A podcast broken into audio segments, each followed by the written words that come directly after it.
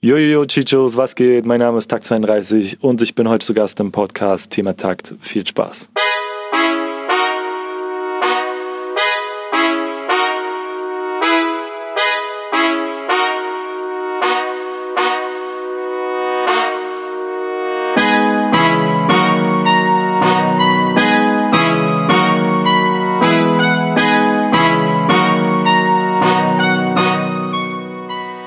Herzlich willkommen zu einer weiteren Thema Taktfolge. Takt 32 heißt mein Gast in dieser Woche. Er kommt aus Berlin, ist Rapper und führt ein eigenes Label Kiezkunst. Worüber wir uns noch unterhalten haben? Marseille und Paris, Buba, Graffiti, die Mentalität im Hip-Hop, die Macht des Videos, die Stärke des Raps, wie man politisch aktiv sein kann, französische Wörter und deren Klangästhetik, aber auch den Tod und was im Leben wirklich wichtig ist. Hört ihr das Interview an? Es lohnt sich. Ich heiße Tobias Wilinski, mein Podcast Thema Takt. Abonniere ihn am besten.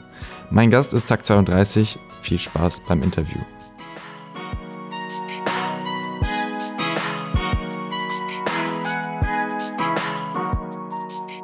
Also erstmal herzlich willkommen, Takt 32 zum Thema Takt Podcast. Hallihallo. Fast als wäre es nach dir benannt worden. Hm. Alle guten Dinge. Fangen mit Takt an. Ja, das ist richtig.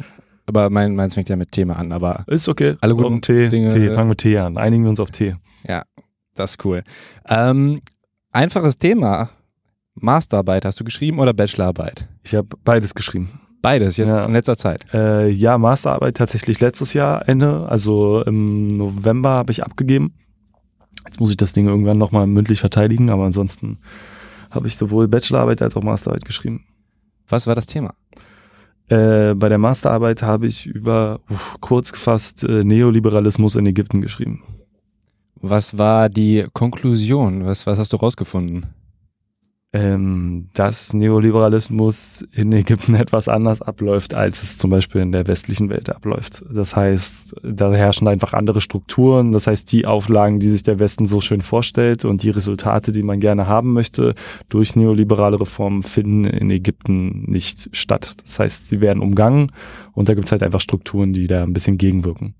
Was für Strukturen? Oder kannst du vielleicht erstmal noch kurz runterbrechen, was ist Neoliberalismus überhaupt? Also grob runtergebrochen, äh, jetzt ganz versimpelt, geht es bei Neoliberalismus äh, darum, den Markt zu liberalisieren, das heißt den Markt möglichst frei zu machen, äh, die Privatwirtschaft größtenteils arbeiten zu lassen, äh, bestimmte Sachen, die vorher der Staat reguliert hat, wirklich in private Hände zu geben, sei es auf sozialer Ebene wie Krankenhäuser, Bildung etc. Aber es geht auch ähm, darum, staatseigene Ressourcen wie Öl oder Gas also so ziemlich den kompletten Arbeitsmarkt auch in private Hände zu geben, weil man sich sagt, der Markt reguliert das schon von alleine und äh, das Individuum hat dann quasi mehr Kontrolle darüber, was tatsächlich mit den Sachen passiert. Dass das in Realität natürlich komplett abstrus ist und überhaupt nicht so stattfindet, ist nochmal eine andere Geschichte. Aber das ist so das jetzt sehr vereinfacht Neoliberalismus. Okay, und das ist in äh, Ägypten schwieriger. Also da diese Privatisierung findet nicht so leicht ja, statt. Ja, ist halt ein autoritäres Regime. Das heißt, wenn du da sagst, okay, es gibt, es gab Neoliberalismus findet ja meistens auf Gutheißen der, der, der Weltbank oder des Internationalen Währungsfonds statt, die dann sagen, okay, Jungs, ihr braucht Kredite und Geld, bekommt ihr, aber damit ihr Kredite und Geld bekommt, müsst ihr die und die Auflagen erfüllen. Ne? So wie das halt wahrscheinlich mit 99 Prozent aller Kreditvergaben Vorgaben läuft. Und äh, in Ägypten ist es dann so, dass man dann jemand wie Sisi oder in dem Fall bei meiner Arbeit ging es nur um die Amtszeit von Mubarak, äh, sagt also, pass auf Mubarak, du willst die Kohle haben, dann äh, sorg mal dafür, dass hier dein staatlicher Sektor weitaus privatwirtschaftlicher wird. Und dann ist es halt so, dass Mubarak sagt, ja, okay, gut, dann nehme ich die Kohle, aber ähm, ich privatisiere das äh, nur an die Leute, die halt auch zu meinem Regime gehören oder die in meinen, sagen wir mal, Sympathisantenkreis gehören. Das heißt, du hast dann Leute, die Mubarak sehr treu sind oder er selber sogar, die sich dann staatseigene Unternehmen einfach aneignen. So, und das ist natürlich nicht so im Sinn des Neoliberalismus so gewesen, im wunderschönen Idealbild, aber so findet es halt in der Realität statt. Okay. Ja, ich will auch gar nicht zu tief da reingehen, aber genau, du, das ist so das ist komplex. Ding, ja. So, ja. Äh, aber du hast auch noch eine Bachelorarbeit zeitgleich geschrieben oder? Äh? Nee, Bachelorarbeit habe ich schon vor vier Jahren Ach geschrieben. So, okay. Das ist schon eine Weile her. So, ja. Das war dann in äh, St. Louis. Genau, richtig. Du hast im Bachelor und Master Politikwissenschaften studiert? Ich habe im Bachelor Politikwissenschaften und Philosophie studiert und im Master habe ich internationale Beziehungen studiert. Also alles Zweigstellen der Politikwissenschaft, ja. Warum? Einfach persönliches Interesse. So, ich bin sehr politisch aufgewachsen, in Anführungsstrichen. Also nicht, dass meine Eltern irgendwie politisch involviert waren, aber haben mich immer dazu erzogen, mich über bestimmte politische äh, Sachen zu informieren. Wie machst du das? größtenteils über Zeitung. Also bei uns gab es eigentlich immer Zeitungen äh, morgens auf dem Tisch und dann äh, wo habe ich halt einfach gelesen und so. Und äh, hat mich auch eigentlich immer interessiert, so weil ich immer wissen wollte, so wie das eigentlich dahinter abläuft. Also ich habe mich nie damit zufrieden gegeben, sozusagen so, ey, so ist das und Schluss aus.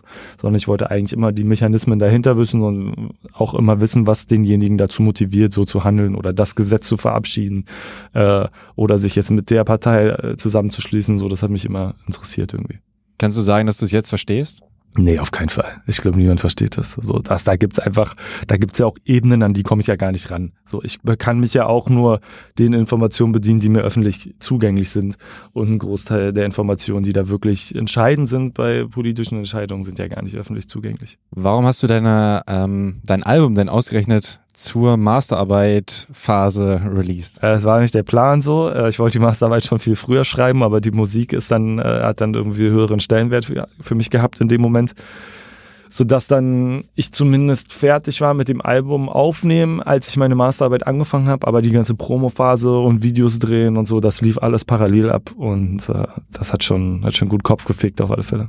Du bist ähm, in, in, die USA gegangen, weil du gesagt hast, dass es äh, vor allem auch finanziell geiler war, weil du ein Stipendium hattest. Genau. Aber du bist ja auch schon vorher für zwei Jahre nach äh, Frankreich, einmal Paris und Marseille, richtig? genau. Ähm, warum dann die Entscheidung? Äh, jetzt nach Frankreich zu gehen? Genau. Ähm, das ist lustig, ich weiß gar nicht. Irgendwie sind alle in die USA gehottet, so von meinen Teamkameraden. Ich war ja damals schon auf der Sportschule und äh, viele sind schon in der Highschool-Zeit, also zur Abi-Zeit in die USA gegangen oder irgendwo anders hin. Und äh, ich äh, hatte irgendwie Bock, was anderes zu machen. Und ich hatte schon immer französischen Rap irgendwie gehört und irgendwie hatte ich Bock, so ein bisschen die Sprache mehr kennenzulernen und hatte halt ein gutes Angebot. Erst in Rennes tatsächlich, also ist eine kleinere Stadt in der Bretagne und äh, bin dann zu einem anderen Verein nach Paris und dann nach Marseille gewechselt und hatte da einfach gute Angebote. So, also ich bin da wirklich den, den guten Angeboten hinterhergerannt und habe mir gesagt, so, okay, wenn die das auch noch bezahlen, etc., so pff, Jackpot, warum nicht? Also auch da im, im jungen Alter hattest du quasi schon eine Art Stipendium. Genau, richtig. Okay, und äh, was war dein, ähm, was hast du mitgenommen, Unterschied Paris-Marseille? Boah, naja, das eine ist der Süden, das andere ist der Norden, ne? die Hauptstadt Paris. So niemand mag Pariser, so äh, auch im übertragenen Sinne, aber äh, niemand mag äh, so die die Hauptstädte in, in Frankreich, so weil alle sagen immer so, alle sind gestresst, alle sind arrogant. Aber ich fand Paris eigentlich sehr sehr entspannt dort, wo ich war. Also ich habe halt äh, in den Banlieues gewohnt, so ähm, im Bereich äh, Neuf-Trois und ähm, dann später so Gare du Nord. Das ist nicht wirklich Banlieue, aber das ist halt auch so ein bisschen ein multikultureller Bezirk und habe da eigentlich auch so die Gastfreundschaft der Franzosen und auch der Pariser so eigentlich kennengelernt. Inwiefern? Inwiefern ich musste halt am Anfang immer noch bei Gastfamilien wohnen, ne, weil ich erst 16 war und äh, das so fest geregelt war. Ich konnte dann später, in Marseille konnte ich dann auch alleine wohnen, in Paris dann später auch noch. Ähm, aber vorher war ich halt bei Gastfamilien und äh, die haben mich halt sofort auch äh, überall mit hingenommen. Äh, mich versorgt, sei es Essen oder zum Training gefahren ähm, oder zur Schule gefahren etc. Äh, ich habe relativ schnell, das Interessante ist, in so multikulturellen Kreisen äh, schaffst du als Ausländer relativ schnell Kontakt zu knüpfen, während die Franzosen eher so ein bisschen auf Distanz waren, die Einheimischen, ne, weil man war halt ein weiterer Ausländer von vielen, so, ähm, war es bei den Ausländern so, dass die verstanden haben, wie man sich so als junger Mensch in einem fremden Land fühlt. Das heißt, die hatten äh, quasi dieselben Schwierigkeiten, sei es Sprachbarrieren anfänglich oder sei es auch soziale Kontakte zu knüpfen oder sei es irgendwelche Behördengänge zu, zu erledigen so und äh, dadurch äh, schließt man sich relativ schnell zusammen. Und gerade die Nordafrikaner, mit denen ich da auch gewohnt habe, ähm, die haben super schnell mir geholfen, haben gesagt, guck mal hier und da musst du hingehen und das musst du da einreichen oder komm doch mal zum Essen zu uns, wenn die keine Zeit haben. Und äh, ja, da habe ich auf alle Fälle so die Gastfreundschaft gemerkt. Und in Marseille ist es halt, der Süden ist, da äh, ah, herrscht ein anderes Klima so, ist halt einfach entspannter, weil es einfach wesentlich wärmer ist. Ähm, aber du hast auch eine andere Form von Kriminalität und Gewalt halt in Marseille, weil gerade so diese ganzen äh, Haschisch- und Marihuana-Routen halt auch über Marseille laufen, dann aus Nordafrika. Und da herrscht auch nachts auf den Straßen halt auch so eine andere Stimmung. So. Ich war auch ein Jahr in Frankreich und habe auch eigentlich die gleiche Erfahrung gemacht. Also es war ein bisschen schwierig, mit Franzosen irgendwie in Kontakt zu kommen, aber ich hatte jede Menge Leute aus Marokko oder eben, ja. die äh, mich da auch eher warm empfangen haben. Und ich habe tatsächlich mal eine Nacht in Marseille mit einem äh, Obdachlosen verbracht. Ah. Also der ist mit mir durch die Gegend gelaufen, wollte Geld haben, hat gesagt so hier für fürs Hotel und so.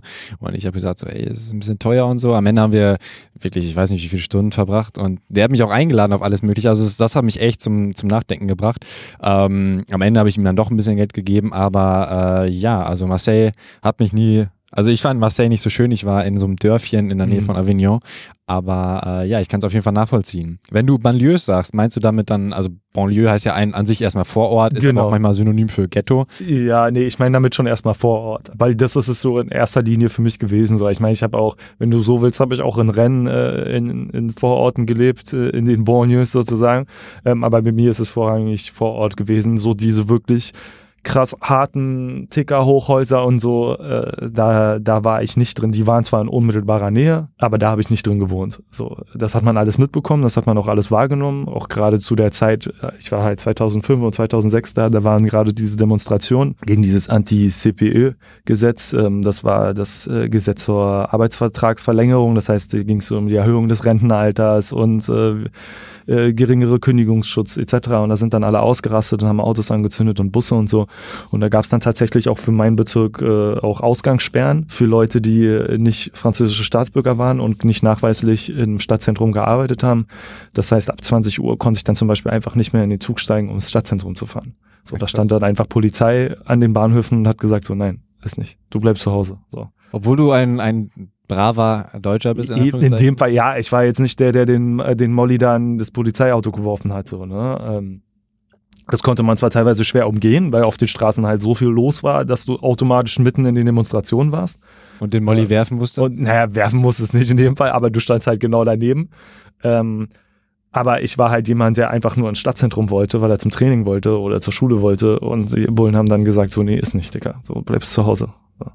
Und äh, das hat man schon mitbekommen. So, das heißt, es ist vielleicht so eine Mischung aus diesen äh, diesen Ghettos, die da entstehen, weil sie halt komplett abgeschottet werden, und so diesen diesen französischen Vorstadtcharakter, den du ja teilweise auch in Deutschland hast. So, ich meine Marzahn oder Hellersdorf oder so ist ja nichts anderes mittlerweile. Zu französischer Musik, ähm, Lunatic von Buba und mhm. ähm, also Ali. Buba, genau, Buba Ali haben die äh, Band Lunatic gehabt und Mauvais Oeil mhm. ausgebracht. Das war deine erste Platte, richtig? Das war so ziemlich meine erste richtige Plattform habe ich einzelne Songs immer so gehört, auch von DC's La Peste und so eine Sachen. Klar, das ist alles so zu mir geflogen, als ich jung war. Aber so die erste wirkliche Platte, die ich mir gekauft habe und wirklich als Album besessen habe, war tatsächlich Lunatic von Buba und Ali. Ja.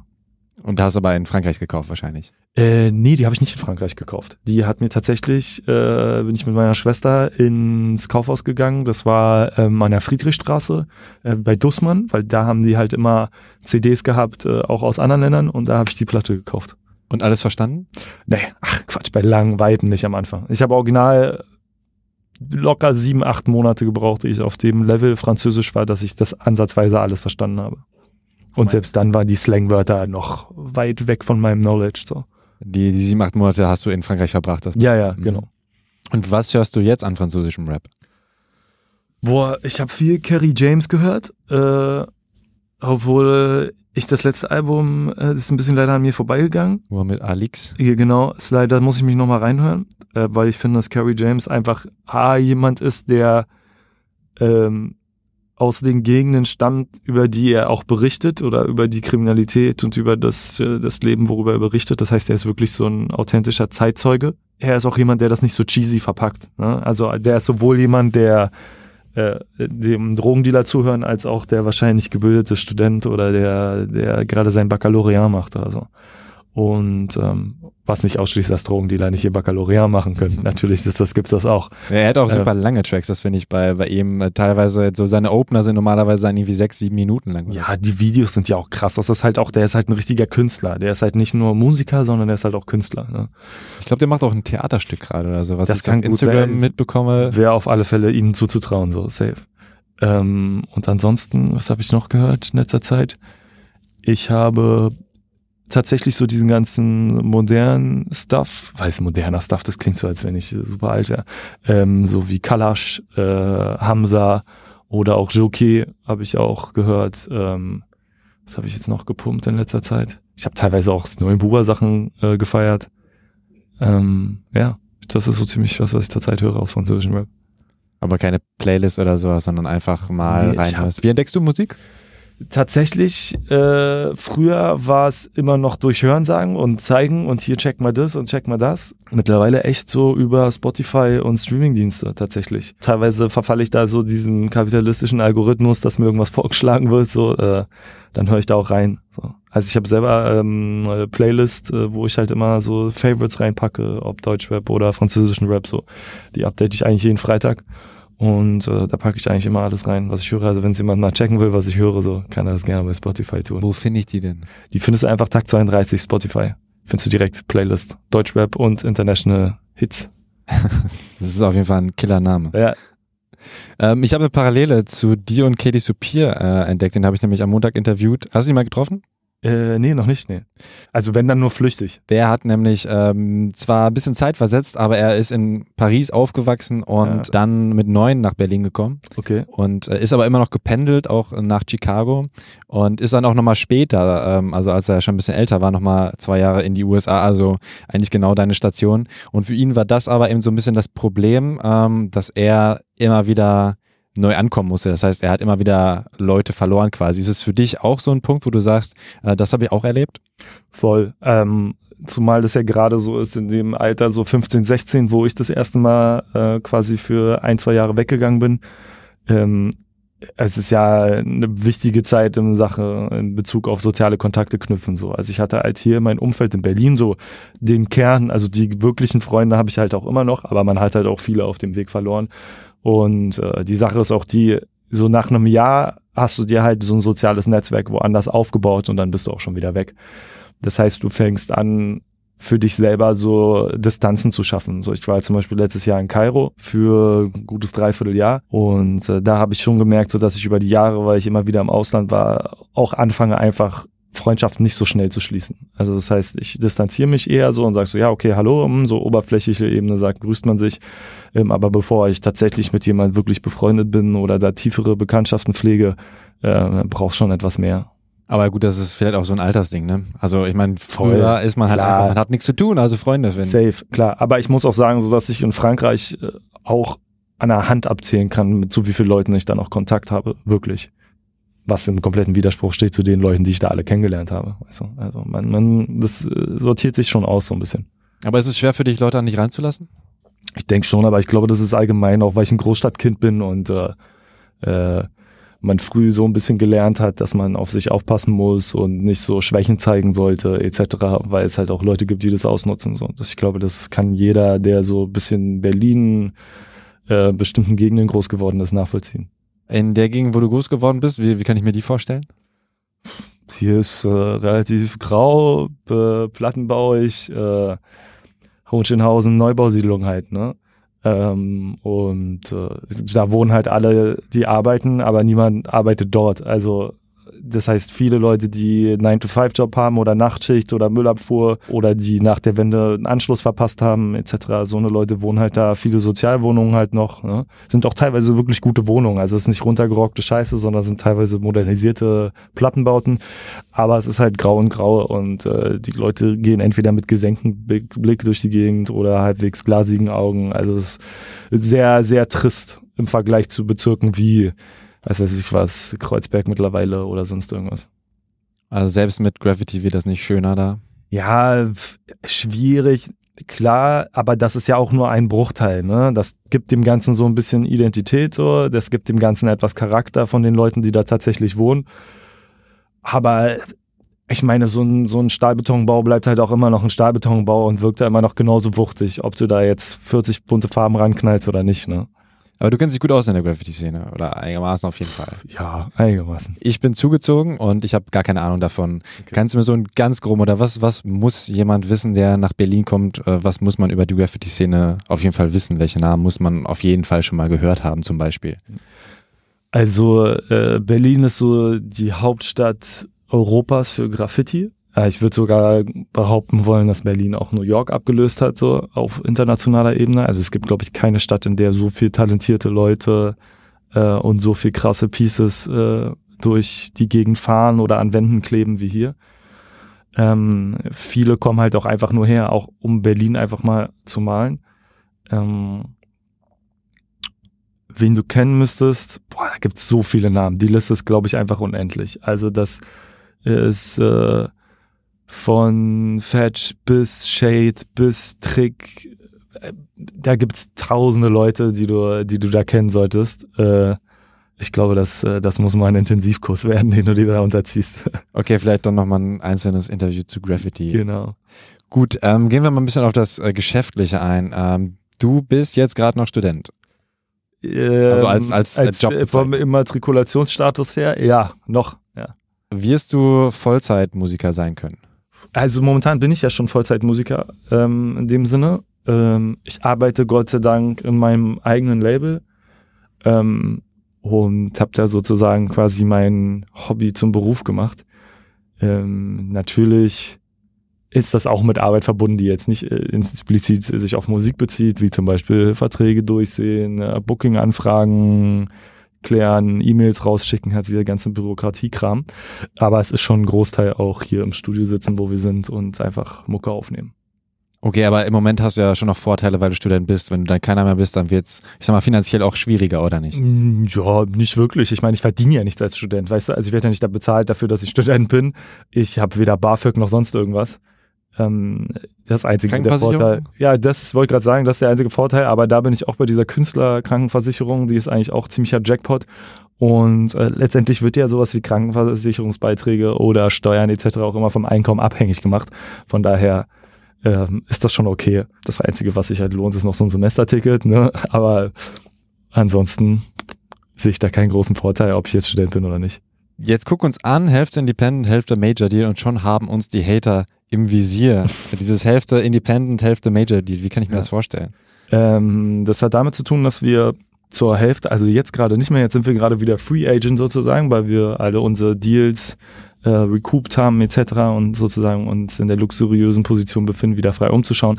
Aber was das eigentlich bedeutet, ist, dass wir halt ein Independent Label sind. Das heißt, wir machen unseren Verlag selber, wir machen Booking selber, äh, Recordings, äh, Marketing etc. Ähm, das machen wir alles selber. Und den Vertrieb haben wir damals an Universal gegeben, einfach weil wir äh, nicht die Erfahrung hatten und auch nicht die Kontakte und auch nicht die Hebelwirkung, das so zu machen, wie ein Major das machen konnte in dem Fall. Klar hätte das auch ein kleinerer Vertrieb sein können, was auch immer, aber das Angebot war einfach in dem Fall besser. Vertrieb heißt nur, um es kurz zu erklären, dass es einfach in die Läden genau, kommt. Genau, da geht es einfach darum, dass es online ist bei Amazon, iTunes oder einfach die CD bei Mediamarkt oder Saturn oder weiß was ich, was welchen Elektronikmärkten steht. Und das werdet ihr mit eurem, mit deine mit eurem Label Kiezkunst jetzt selbst übernehmen bald? Nee, also wir werden uns schon jemanden suchen, der uns da vertriebstechnisch unterstützt. Die Frage ist, wer. Ähm, solange wir erstmal, wenn wir ein paar Sachen erstmal nur online veröffentlichen, von daher geht das auch so ein bisschen selbstständig. Ne? Aber ansonsten äh, werden wir uns da schon noch irgendeinen Partner suchen, mal gucken. Wie ist euer Label aufgebaut? Äh, wir sind in der Struktur grob fünf, sechs Mann die sich so um alles Grobe kümmern, plus immer noch ein, zwei Helfer, Praktikanten etc., die sich um Sachen kümmern. Ähm, da gibt's einmal die Verlagsebene, da kümmern sich äh, zwei Leute drum von uns. Wir sind halt auch alles so ein Team, wir kennen uns alle von Arbeit oder von der Musik oder vom Studium. Das heißt, da sind Leute, die kennen sich mit Verlagsrecht aus. Äh, etc. Verlagsrecht, so GEMA etc. Ja, genau. Ja, ganz schlimme Sachen. Äh, da sieht auch niemand wirklich durch, außer die Jungs. Und dann haben wir halt Leute, die kümmern sich um die Produktion, wie Jumper zum Beispiel. Äh, Beispiel. Dann haben wir Leute, die kümmern sich ums Marketing, wie Richard zum Beispiel, um die Booking-Anfragen. Ähm, und dann übernimmt halt jeder von diesen ganzen Teilbereichen auch immer einzeln noch Aufträge und Aufgaben. Macht ihr auch was für andere Musiker? Also könnte ich jetzt auch sagen, ich mache Musik, möchte euer Studio mieten oder so. Klar, voll. Also ist auch, wir geben gerne auch mal, wenn wir es nicht gerade benutzen, unser Studio anderen Leuten zur Verfügung. So äh, meistens Leute aus dem Freundeskreis über über Kontakte. Also wir inserieren das jetzt nicht öffentlich, von wegen so hier Rent a Studio mäßig, ähm, weil wir es A nicht brauchen und B äh, ist weder das Studio, in dem wir jetzt sitzen, als auch noch das Studio in Neukölln auch so für Airbnb-mäßiges Studiozeiten zugänglich. Ne? Also das ist dann schon so auf Freundschaftsebene. So Da macht man dann irgendeinen Deal aus oder manchmal passiert auch einfach ohne Deal, einfach nur als Gefallen. Aber rein theoretisch ist es äh, möglich. Also wir könnten auch irgendeinen anderen Künstler nehmen und sagen so, guck mal, pass auf, du lieferst die Musik und nimmst auf und wir veröffentlichen das, machen die Videos etc. Du rappst ähm, auf dem Track Risiko, Sicherheit spielt keine Rolle. Ist es eher Wunschdenken? Ja, ich glaube, das ist eher so eine lebensphilosophische Herangehensweise so. Das ist einfach so, äh, wenn du dir der Risiken bewusst bist und das dann mal einfach durchrechnest, dann merkst du so, okay, du musst das Risiko so oder so eingehen, weil anders wirst du nie erfahren, ob du es schaffst oder nicht. Von daher spielt das Risiko an sich eigentlich keine Rolle. Es ist einfach da. Das ist so, wie wenn du sagen würdest, ich muss da jetzt runterspringen, aber es ist ziemlich hoch. Dann spielt die Höhe irgendwann keine Rolle mehr, weil du musst so oder so springen. Ja, ob das nun 20 oder 40 Meter sind, ist in dem Fall egal, weil du weißt, dass du springen musst. Und äh, wenn man seine Mucke quasi für sein Leben machen will und damit vielleicht auch irgendwann Geld verdienen und äh, das halt einfach zu seinem Beruf machen will, dann muss man dieses Risiko eingehen und dann stellt man irgendwann fest, okay, das Risiko spielt dann irgendwann keine Rolle mehr. Gab es trotzdem Punkte, wo du gesagt hast, oh, da, das war auf jeden Fall ein Fehler, das hätte ich vielleicht anders machen sollen, da habe ich das Risiko unterschätzt? Vielleicht nicht das Risiko unterschätzt, sondern eher so die Konsequenzen. Klar gibt sowas. Also ich glaube, jeder, der sagen würde, so, ich habe alles richtig gemacht in meinem Leben, so äh, lügt sich, glaube ich, selber ziemlich viel in die Tasche. Ähm, also klar. Auf, auf Musikebene, wo du jetzt sagen würdest, das hätte ich besser machen können?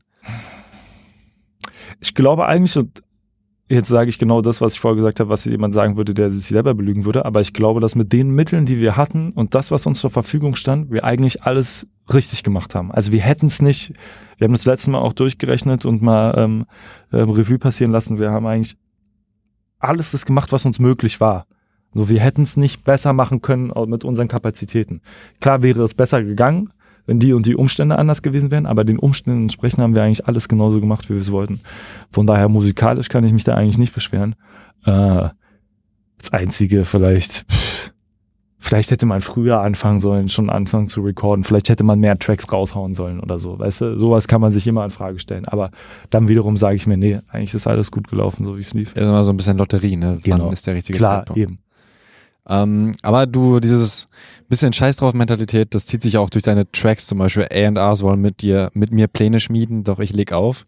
Ja, ja, das liegt halt, das ist halt so ein bisschen was mit der Zeit zu tun. Wie gesagt, wir sind jetzt so in einer luxuriösen Position, dass wir uns quasi neue Vertriebspartner, neue Verlege etc. suchen könnten, rein theoretisch, wenn wir wollen. Vielleicht wollen wir es auch nicht, mal gucken. Und da gibt's halt viele Leute, die dann sagen so, ja, und hier und ich helfe dir und ich mach das und äh, guck mal und das würde ich machen und das würde ich machen. Und ich will halt einfach nicht, dass mir jemand reinquatscht, weil in dem Moment wird's halt auch nicht mehr authentisch oder authentisch für mich. So, weil wenn ich mich damit brüste zu sagen, guck mal, alles, was ich rappe, ist real und alles, was ich sage, ist tatsächlich das, was ich sehe, dann kann ich nicht von irgendjemand diktieren lassen, was ich sehe. So. Oder wie ich zu sagen habe, wie ich das sehe. Darauf ist diese Zeile unter anderem bezogen, dass ich sage so, okay, fickt euch so. Entweder du feierst meine Mucke und willst die so rausbringen, wie sie ist, oder du lässt es halt. Heißt das, wenn du einen Vertriebspartner hast, dass der überhaupt kein Mitspracherecht hat? Also ich bin der Letzte, der nicht offen ist für Kritik oder für, sagen wir mal, konstruktive Hinweise. Darum geht's gar nicht. Überhaupt nicht. So, ne? also letztendlich bleibe ich immer noch mein eigener Herr. Das heißt, ich entscheide so, was ich mache. Aber es wäre ja auch idiotisch von mir, nicht die Resonanz anderer Leute wahrzunehmen oder die Resonanz auf meine Musik wahrzunehmen. Ne? Das wäre halt dumm. Das heißt, in dem Sinne, klar haben sie ein Mitspracherecht, aber sie haben kein Bestimmungsrecht. Das heißt, es darf nicht zur Kondition oder zum Schwerpunkt werden, dass die Musik nur rauskommt, wenn das erfüllt wird, was sie sagen. Sondern das kann ein Punkt sein, das ist eine Meinung und entweder lasse ich die einfließen oder nicht, aber das darf nicht ultimativer äh, Aussage werden darüber, ob die Musik veröffentlicht wird oder nicht. Okay, das heißt, Vertrieb hat auch schon noch einen gewissen Einfluss. Ja, na klar, wir haben uns ja auch mit unserem vorherigen Vertrieb bei Universal auch immer unterhalten und klar haben die auch Mitsprache. Ich haben gesagt, so guck mal, den Track feiern wir oder den feiern wir oder cool oder auch da könnte ich mir den oder den drauf vorstellen etc. Klar, das, da sind wir voll offen für und manche, manche Vorschläge sind auch mit eingeflossen, aber nur, wenn wir das tatsächlich auch selber wollten. Deshalb, klar, natürlich gibt es auch Mitspracherecht. Also wir sind ja jetzt kein totalitärer äh, Labelverlag oder wie man das nennen möchte. So. Wäre auf jeden Fall ein schönes Label. Also ja. Kiezkunst, der totalitäre Labelverlag. Ja, voll. Ähm, du sagst in einem Interview, wir haben durchaus schon einmal nach Unterstützung gefragt, aber die bekommst du nicht, weil jeder in erster Linie nur an sich denkt. Äh, was habt ihr da denn zum Beispiel angefragt? Was waren das für Sachen? Oh, das ist eine gute Frage. Also das Einzige, was ich mich, äh, wo ich mich erinnern kann, wo das der Fall war, ist halt, ähm, wir haben mal eine Zeit lang wegen Studios und so äh, angefragt, da wir am Anfang auch gerade zu der ersten EP-Zeit und der ersten Albumzeit halt auch noch nicht die riesen finanziellen Möglichkeiten hatten, irgendwas zu machen, äh, mussten wir halt so ein bisschen auf freundschaftlicher Ebene anfragen. Aber da haben die Leute halt einfach auch äh, eiskalt kapitalistisch gedacht und gesagt, okay, ja gut, pff, wer weiß, ob das sich verkauft, wer weiß, ob das was bringt, etc. Nee, äh, wenn ihr Studio wollt, dann hier 300, 400 Euro die Stunde. So, wo wir gesagt haben, ja okay, guck mal, können wir gerne machen, zahlen wir dir zurück, nachdem das Album da ist so. Und da haben halt auch ein paar Leute gesagt, so, nee, machen wir nicht, machen wir nicht. Und letztendlich haben wir dann aber Glück gehabt, dass so jemand wie Liquid Walker oder so gesagt hat, so, ey Jungs, ich feiere das so hier, Studio, nehmt auf, alles cool. Im Deutschrap ist es halt auch so viel so, dass jetzt kommt langsam die Kultur, dass man sich gegenseitig ein bisschen feiert und auch mal einen Track von einem anderen Künstler postet oder auch mal Props gibt, da wo Props sind äh, und vielleicht mal einfach so persönliche Differenzen oder so Städtebeef oder irgendwelchen anderen Schwachsinn beiseite legt, sondern einfach nur sagt, so das ist gute Musik und Punkt. Aber früher so, gerade um die Zeit 2013, so als die erste Release kam, da war das noch alles ganz schön verbiestert. So, da war das immer noch so, ja, dem gönn ich nicht, weil wenn der das schafft, dann schaffe ich das nicht und so. Ne? Was ich auch nachvollziehen kann, weil wenn du es wenn du aus so einer äh, Gegend oder so einem Umfeld kommst, wo ich auch herkomme, dann ist es halt auch so, da schafft es halt einer von, von 100.000 oder einer von 200.000. Und du willst halt derjenige sein, der das schafft und das soll nicht der andere sein. Deshalb herrschte da immer so ein bisschen Missgunst auf vielen Ebenen. Ja. Und äh, mittlerweile hat sich das Gott sei Dank ein bisschen gelegt. Und die Leute sind da ein bisschen entspannter geworden, haben gemerkt, so der Kuchen ist groß genug, so alle können ein bisschen was abhaben. Und äh, das finde ich auch tausendmal angenehmer. Also hat sich die Mentalität ein bisschen geändert. Ein bisschen. Das liegt halt auch daran, dass Hip-Hop einfach auch mehr in den Mainstream-Fokus gerückt ist und einfach auch mehr vom Kuchen da ist. So. Und äh, dass viele Leute gemerkt haben, so, okay, ich muss jetzt nicht hier äh, alles tot haten, sondern ich kann mich auch einfach mal zurückhalten oder teilweise mal jemand Props geben. So, das hat teilweise eher so äh, produktive Vorteile, dass man sich gegenseitig unterstützt. Ne? Dass wir sozusagen als Community oder als Gemeinschaft äh, Deutschrap uns gegenseitig pushen.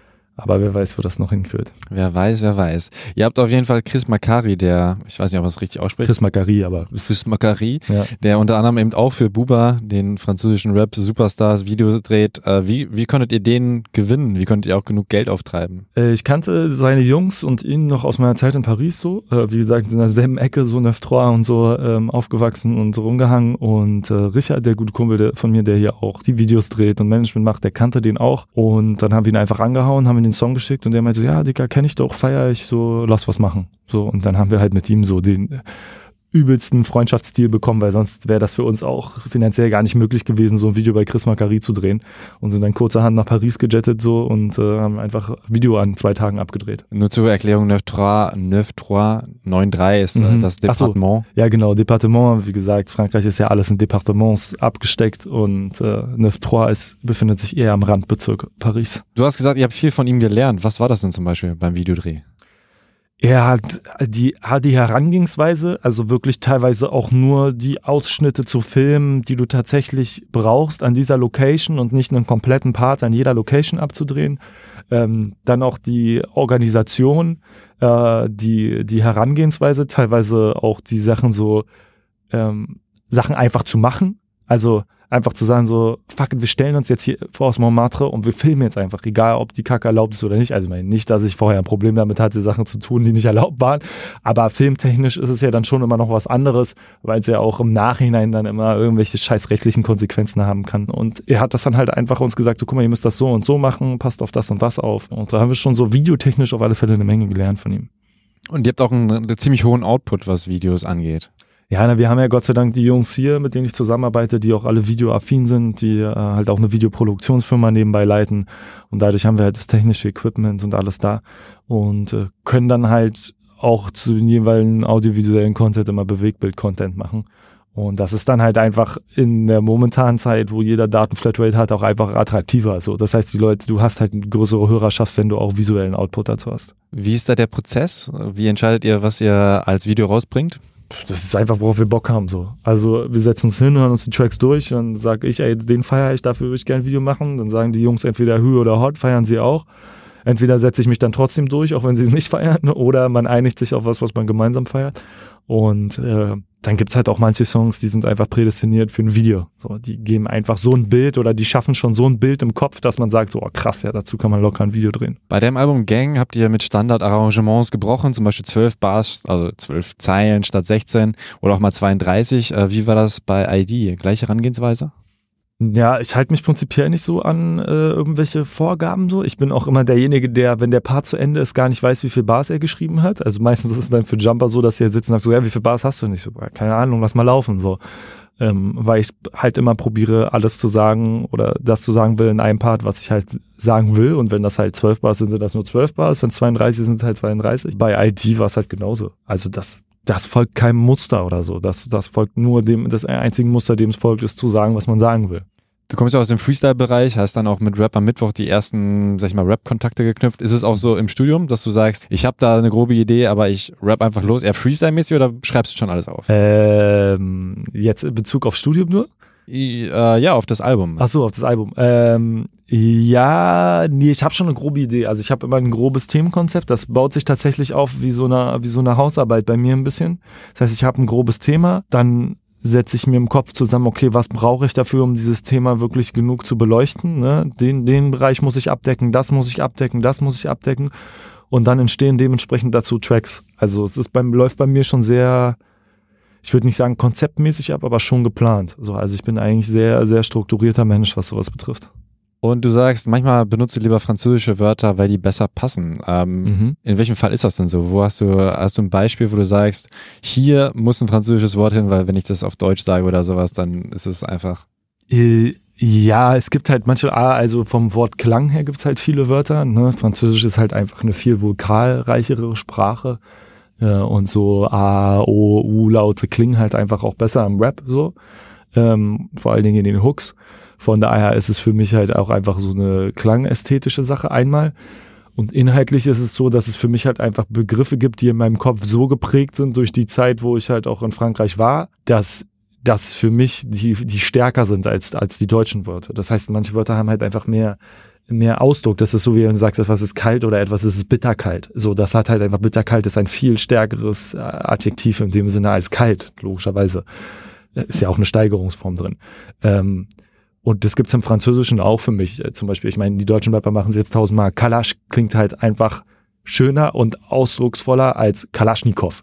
Oder in dem Song auf ID dieses Tire klingt für mich halt, hat für mich so dieses, diese etwas anvisieren, etwas zielen, hat für mich viel größere Reichweite als im Deutschen zu sagen, ja, Ziel.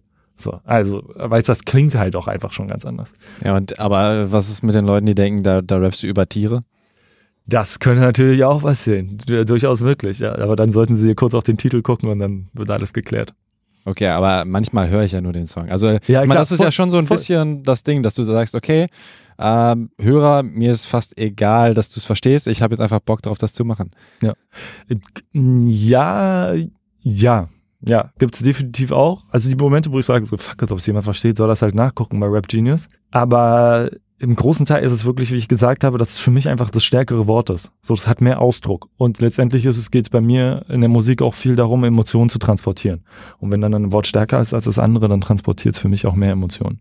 Was ich auch nicht verstanden habe, dass jetzt textlich und geschichtlich, ähm, ich glaube im Song Was wäre wenn, erwähnst du zwei Menschen, die gestorben sind, mhm. wenn ich es richtig. Einmal Sam mhm. und einmal Michael vor seinem mhm. Unfall und äh, Sam mit Heroin.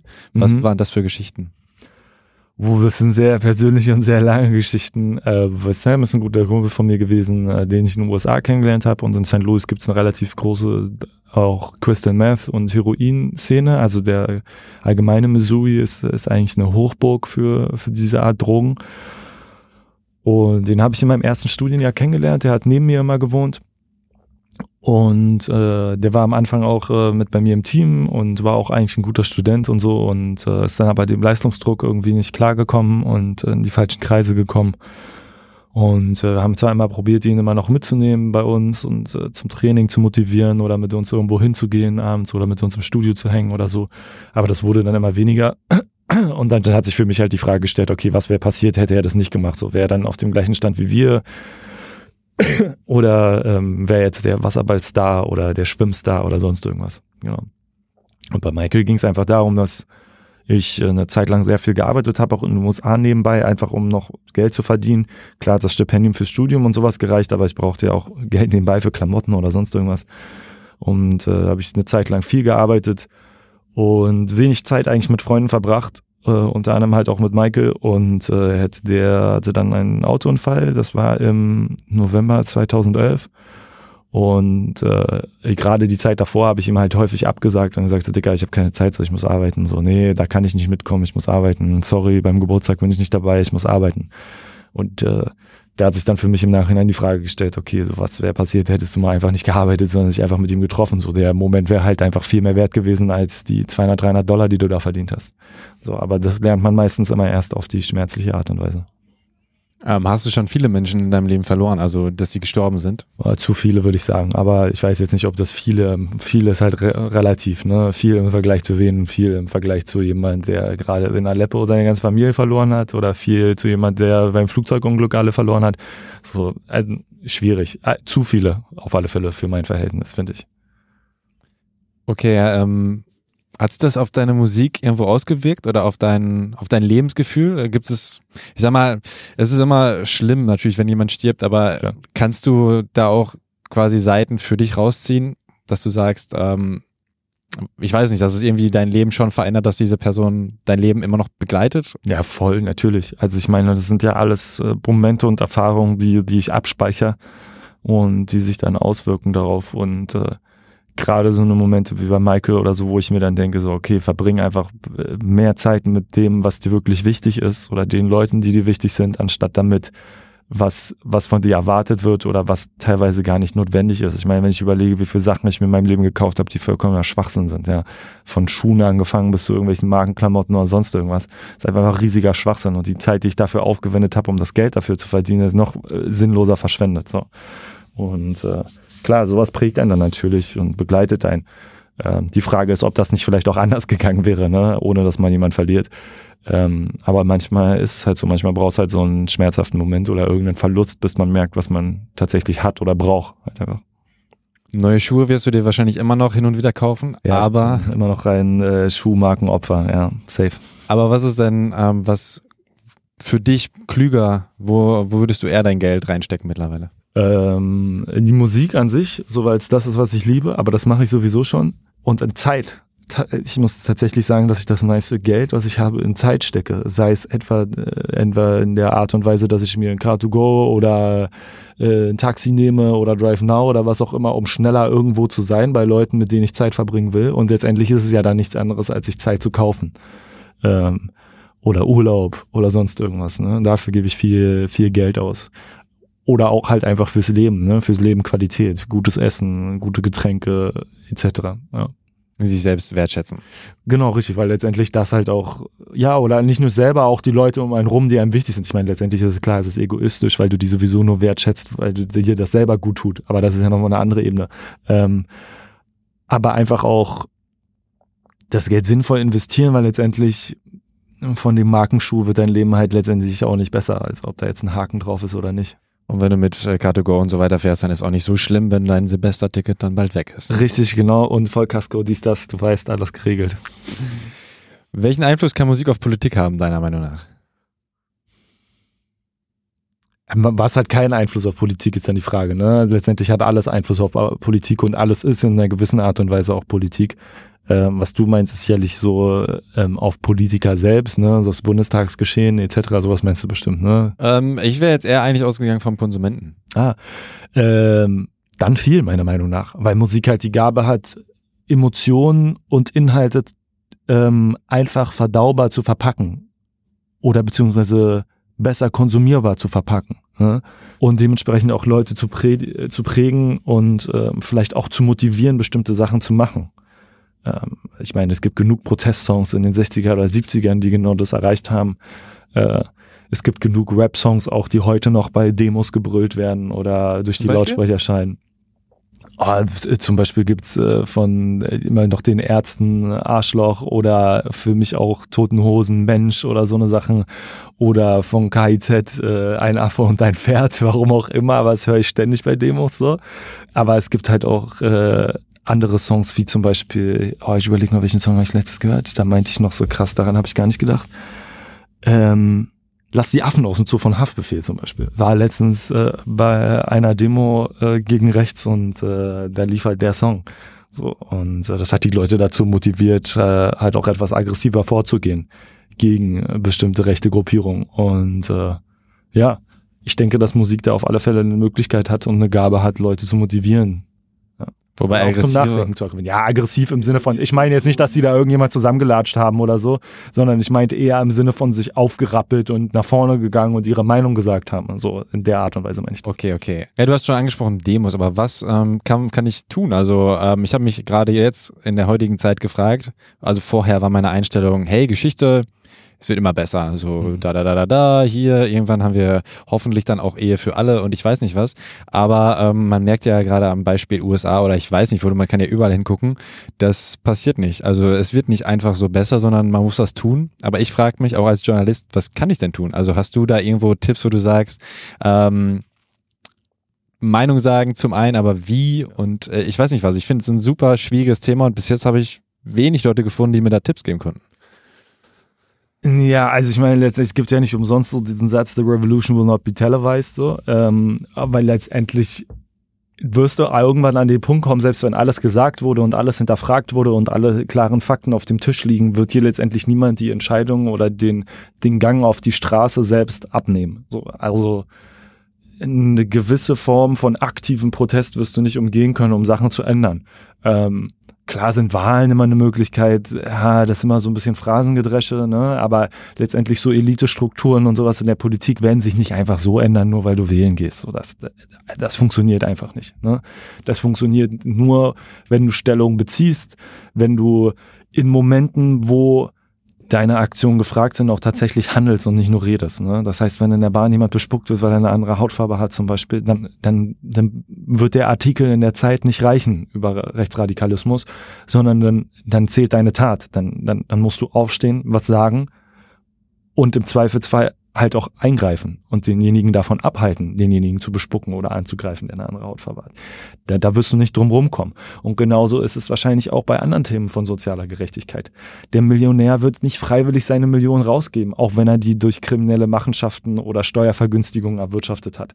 Das, das wird nicht einfach so passieren. Also entweder wirst du selber aktiver Teil dieses politischen Mechanismus und sagst so, ich gehe jetzt in die Politik und ich schreibe selber die Gesetze, oder du sagst halt, okay, ich gehe jetzt zu meinem Abgeordneten hin vor seinem Büro und ich sage ihm, dass das scheiße ist, dass ich ihn nicht deshalb gewählt habe. Oder ich sage ihm, ey, dass dieser Gesetzesentwurf ist Mist. Ja, dann muss man halt den aktiven Teil nehmen. Und da reicht nicht dieser passive, berichterstattende Teil. So. Aber das ist, glaube ich, ein super schwieriges Ding. Also ich habe mich auch gefragt, äh, klar, in die Politik gehen, aber welche Partei? Und ich glaube, das ist das Ding, was einmal ein Riesending ist. So, ich weiß gar nicht, wer was genau und so und das zu informieren. Du kannst auch als unabhängiger Kandidat gehen. Geht ja auch. Brauchst ja keine Partei in dem Sinne. Okay. Äh, da müsste ich mich echt nochmal informieren. Ja. Aber eben auch die Zeit, die man in Politik steckt und gerade wo man halt anfängt. Man, äh, also es ist ja, glaube ich, so, dass du erstmal ganz klein unten anfängst und die Beschüsse sind marginal, also ganz, ganz kleine. Ja, klar. Auch eher ermüden vielleicht, dass du da stundenlang sitzt. Und ähm, da ist, glaube ich, das Zeitding einfach ein Riesenproblem. Klar, aber das ist auch ein Problem der Bequemlichkeit. Das heißt, du tust es nicht, weil der andere Weg für dich bequemer ist weil du halt sagst, ja, okay, dann rege ich mich jetzt nicht darauf, weil um das zu ändern, müsste ich ja jetzt voll viel Zeit aufwenden, um das und das und das zu tun, etc. Also, das ist immer so ein bisschen diese Scheinheiligkeit, die wir waren. Da bin ich nicht besser, weißt du, also da bin ich genauso. Ich reg mich über Sachen auf, aber trotzdem würde ich jetzt wahrscheinlich nicht die Zeit dafür aufopfern, das selbstständig zu ändern. Äh, also, du willst Aktiv. nicht in die Politik gehen? Ja, nicht aus dem Grund, glaube ich, sondern aus einem anderen Grund. Glaube ich einfach, äh, ja, und weil ich, glaube ich, äh, Angst hätte, dann mich so schlucken zu lassen von bestimmten Strukturen. Also ich glaube, ich hätte Angst, mich zu sehr zu verändern. Ich glaube, ich bin, ich wäre nicht stark genug dafür, das durchzuziehen. Also ich glaube, es braucht eine Riesenstärke, um sich äh, einem äh, bestehenden System zu stellen und dann auch standhaft zu bleiben. Und ich weiß nicht, ob ich die Stärke besitzen würde. Jedenfalls jetzt noch nicht. Vielleicht, wenn ich älter bin oder so, vielleicht noch ein bisschen mehr gefestigter an Charakter etc. Aber jetzt habe ich, glaube ich, die Stärke dafür noch nicht. Hast du ein Beispiel, wo du sagst, da hat ein Künstler, abgesehen jetzt von Ein Affe und ein Pferd, was natürlich ja. ein großartiger politischer ja, Track ist, ähm, hat ein Beste. Künstler was, was Gutes gemacht, um ähm, quasi für Politik einzustehen? ich kenne äh, zum Beispiel, was äh, neulich kennengelernt ist, der gute Disaster. Es ist ein Hamburger Rapper, der auch viel über soziale Ungerechtigkeit, über Klassenunterschiede etc. rappt. So, das ist jemand, der auch aktiv ist ähm, in der in der politischen Szene. Also ich weiß nicht inwieweit, aber ich weiß, dass er da aktiv ist. Das ist für mich so ein positives Beispiel. Ansonsten muss ich dir leider sagen, gibt's für mich nicht viele Tracks und viele Aussagen, die wirklich jetzt äh, in, in dem Verständnis, wie wir gerade reden, so, so einen politischen Kernpunkt haben, wo wir jetzt sagen, so, okay, das ist falsch und hier müsste das und das geändert werden, etc. Also so äh, typisch politisch, agendamäßig irgendwas runterraten. Meistens ist es eher durch die Beschreibung der Realitäten und der Probleme selbst, dass sie politisch werden. Das heißt, wenn ein Haftbefehl oder ein Aslak darüber rappt, wie Coca getickt wird und wie Leute abhängig werden, dann ist das für den Feuilleton immer so, ja, das sind ja Gangstergeschichten. Aber das ist für die tatsächliche Realität. Und wenn man der immer zuhören würde und das Problem erkennen würde, dann würde sich daraus auch wahrscheinlich ein politischer Nutzen abwandeln oder, ein, oder eine politische Veränderung ergeben. Ich glaube eher, dass Raps Stärke darin liegt, die Realität zu zeigen, wie sie ist natürlich auch durch Überspitzung ähm, zum Vorschein zu bringen. Aber im Groben und Ganzen ist ja authentisch sein eigentlich noch ein Kernelement von Hip-Hop. Und ich glaube, dass ist gerade diese, das authentische Zeigen der Gesellschaft, da wo Politiker oder Parteien auch gerne weggucken, dass das aufzeigen, dass das Raps Stärke ist eigentlich. Das ist ein wunderschönes Schlusswort, falls du nicht noch irgendwas hinzufügen möchtest. Nada, klingt für mich gut. Dann vielen Dank, Tag 32, für deine Zeit. Sehr gerne. Und ähm, viel Erfolg. Ich bin gespannt, was in Zukunft noch in der Politik abgehen wird. Wir schauen mal, wir gucken mal. Peace.